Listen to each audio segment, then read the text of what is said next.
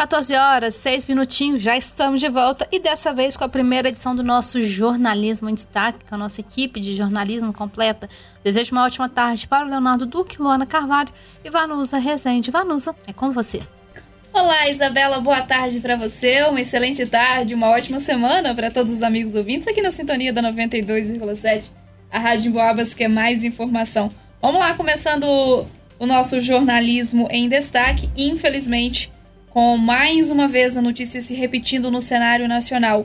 Um ex-aluno invadiu uma escola e matou uma estudante no Paraná. As informações com Leonardo Duque, a quem eu desejo uma boa tarde. Olá, Vanusa, boa tarde para você também, para todo mundo que nos acompanha aqui em Boabas Mais Informação. A gente abre a semana com mais um caso né, registrado aqui nas nossas escolas e veja só o que aconteceu desta vez. Uma estudante do Colégio Estadual Professora Helena, no município de Cambé, lá no Paraná, foi morta a tiros na manhã de hoje, depois que um ex-aluno entrou armado na instituição. Essa informação foi confirmada em nota pelo governo do Paraná. E, de acordo com o comunicado, o ex-aluno teria entrado na escola alegando que solicitaria o seu histórico escolar. E, segundo as informações iniciais, houve um episódio de violência uma aluna morreu e outro aluno foi baleado e está internado. Ainda de acordo com essas informações do governo estadual, o ex-aluno já foi detido e encaminhado para Londrina, distante cerca de 15 quilômetros de Cambé. O governador Ratinho Júnior decretou luto oficial de três dias e lamentou o ocorrido. Durante a agenda no Rio de Janeiro, o ministro da Justiça e Segurança Pública Flávio Dino também manifestou solidariedade às famílias das vítimas ele disse: Infelizmente, vimos a violência mais uma vez se manifestando no local que é o mais sagrado para crianças e jovens do nosso país e para famílias, que é uma escola. Quando um jovem perde a vida, na verdade, toda a juventude perdeu um pedaço da sua vida. Sou pai e por isso sei bem a intranquilidade que aflige as famílias na medida em que, de modo inaceitável, essa modalidade de violência se implantou aqui no Brasil e serve de reflexão quanto aos traços culturais da violência. Não foi essa a fala do Flávio Dino, ministro da Justiça e Segurança Pública, durante a sua passagem pelo Rio de Janeiro, a respeito desse fato que ocorreu no Paraná hoje, Vanusa. Triste fato, Leonardo, e mais uma vez, né, se repetindo aqui no Brasil, as autoridades estão em conversa sempre sobre essa situação para que a gente pare de noticiar fatos como esse. Bom, duas horas e nove minutos. Agora a gente vai conversar com a Luana Carvalho, porque começa nesta segunda-feira aqui no estado a Semana Estadual de Prevenção às Drogas. Assunto importante a ser debatido também, né, Luana? Boa tarde para você. Um problema de saúde pública e por isso conscientização e prevenção nunca são demais, né? Boa tarde a você, Vanus, e a todos que nos acompanham. Com o slogan Prevenção, compartilha essa ideia, a Secretaria de Estado de Desenvolvimento Social de Minas Gerais prevê três grandes ações nos municípios mineiros – a programação segue até o dia 26 de junho com o objetivo de intensificar a difusão de informações sobre os danos sociais e agravos à saúde decorrentes do abuso, no, no abuso do uso do álcool e outras drogas, além de disseminar boas práticas no campo da prevenção ao consumo, dar visibilidade aos fatores de proteção contra esses hábitos, fomentar a perspectiva intersetorial da prevenção e mobilizar e engajar a sociedade no fortalecimento e no compartilhamento da agenda de prevenção em todo o território mineiro. Segundo Mariana Pimentel, a secretária de Junta de Desenvolvimento Social, a ideia com relação ao tema proposto é promover a sensibilização de todos os atores sociais no intuito de se comprometerem com a prevenção às drogas, sendo os protagonistas e compartilhando a ideia nas suas diferentes áreas de atuação, como nas famílias, nas escolas, na cultura, no esporte, entre outros. A intenção é fortalecer essa importante agenda no Estado, de forma a fazer Minas Gerais um território de referência nacional. Além de Blitz e da campanha educativa, estão previstas distribuições de materiais educativos nos municípios, conselhos e em outros pontos estratégicos, em articulação com as 22 diretorias regionais da Secretaria de Estado de Desenvolvimento Social. A Semana Estadual de Prevenção às Drogas será realizada em parceria com a Secretaria de Estado de Justiça e Segurança Pública, organizações de sociedade civil, grupos anônimos, conselhos estadual de políticas sobre drogas, entre outras entidades e atores sociais. O encerramento da semana será no dia 26 de junho, exatamente no Dia Internacional de Combate às Drogas, instituído pela Organização das Nações Unidas, a ONU Vanusa. Tá certo, Luana, obrigada pelas suas informações. Agora, duas horas mais 11 minutos. A gente volta a conversar aqui no Jornalismo em Destaque com o Leonardo Duque, já falando sobre o cenário local, mas ainda com o cenário nacional, né, Léo? Porque os novos valores do Bolsa Família começam a ser pagos nessa semana. E aqui em São João Del Rei, como solicitar o Bolsa Família? O Vanusa, no caso aqui na nossa São João del Rei, tem que fazer contato direto com a Secretaria Municipal de Assistência Social, levar alguns documentos necessários, tudo que a gente vai explicar a partir de agora. Mas vocês devem ter acompanhado mais cedo que hoje o governo federal começa a pagar os novos valores do Bolsa Família. Então, com as mudanças propostas no último decreto, cada integrante da família passa a ganhar 142 reais, e os lares com menos de quatro pessoas recebem o um valor mínimo de 600 reais. Também continua válido aquele pagamento de 150 reais por criança de 0 e 7 anos incompletos.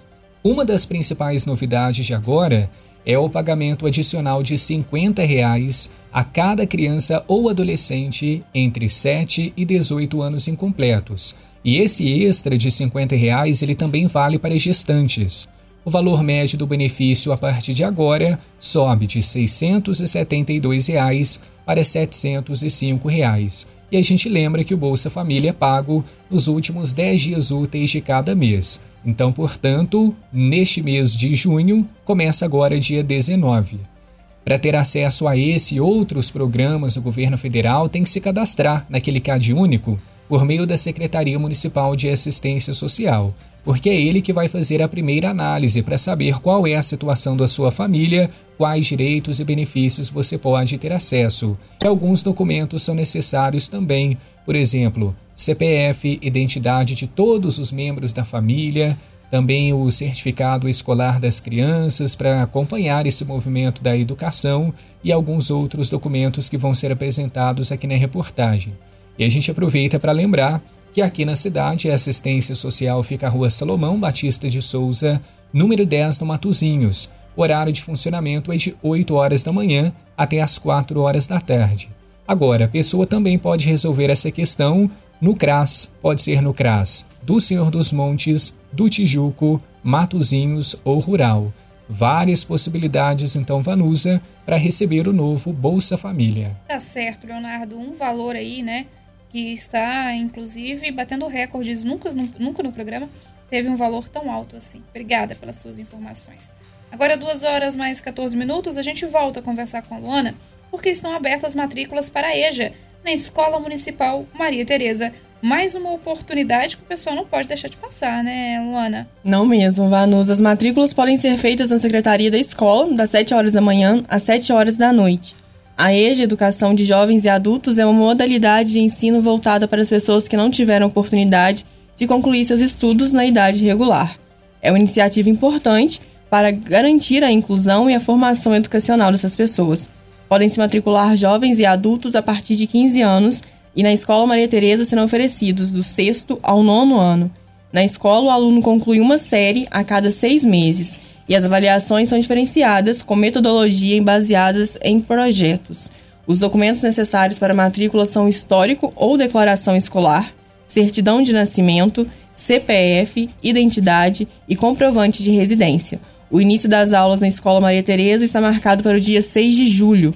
Os interessados devem entrar em contato com a secretaria da escola. Ela fica na Praça dos Expedicionários, no número 1, no centro de São João del Rei. Mais informações podem ser obtidas pelo telefone 32 3371 8971, Vanusa. Tá certo, Luana, obrigada pelas suas informações aqui no Jornalismo em Destaque, que antes de encerrar, a gente ainda faz um apanhado sobre o Atletique, que engatou uma série de vitórias e está perto de conseguir o primeiro objetivo da Série D, que é se classificar para a próxima fase do Campeonato Nacional. O Alvinegro venceu o Santo André por 1 a 0 na tarde do último, do último sábado no estádio Bruno José Daniel, no ABC Paulista, e está perto de se garantir na segunda fase. Apesar do jogo não ter sido muito movimentado, o único gol da partida arrancou elogios. O volante Carlos Eduardo, em um chute de fora da área, marcou dele aos 41 minutos já do segundo tempo e garantiu os três pontos na mala. Com o resultado, o Atlético com 19 pontos na segunda colocação do grupo 6 está perto de segurar a vaga à próxima fase, a cinco rodadas do fim da etapa classificatória. Sábado que vem, o jogo é em casa, às 3 horas. O Esquadrão de Aço recebe o Vitória no estádio Joaquim Portugal. Os ingressos serão vendidos em breve, de acordo com a assessoria do clube. Vale lembrar, né, gente, que na Série D do Brasileirão, 64 times estão divididos em oito grupos, respeitando o formato das últimas edições do campeonato. Aí eles, os clubes jogam entre si dentro das próprias chaves, em partidas de ida e volta, a gente já está nas partidas de volta. São 14 rodadas no total. Os quatro melhores colocados de cada grupo vão avançar para a segunda fase da quarta divisão, no conhecido modelo de mata-mata. O chaveamento para a segunda fase da competição nacional e também para as oitavas de final já está estabelecido. Aí com os cruzamentos entre os seguintes grupos: 1 e 2, 3 e 4, 5 e 6 e 7 e 8. Por outro lado, quando restarem apenas oito times nas quartas de final, que é a fase que define quem sobe para ser o objetivo do Atlético em 2023, os confrontos são definidos de acordo com as pontuações conquistadas pelos clubes até esse momento da competição. Aí, a agremiação com a melhor classificação geral enfrenta o oitavo e assim por diante.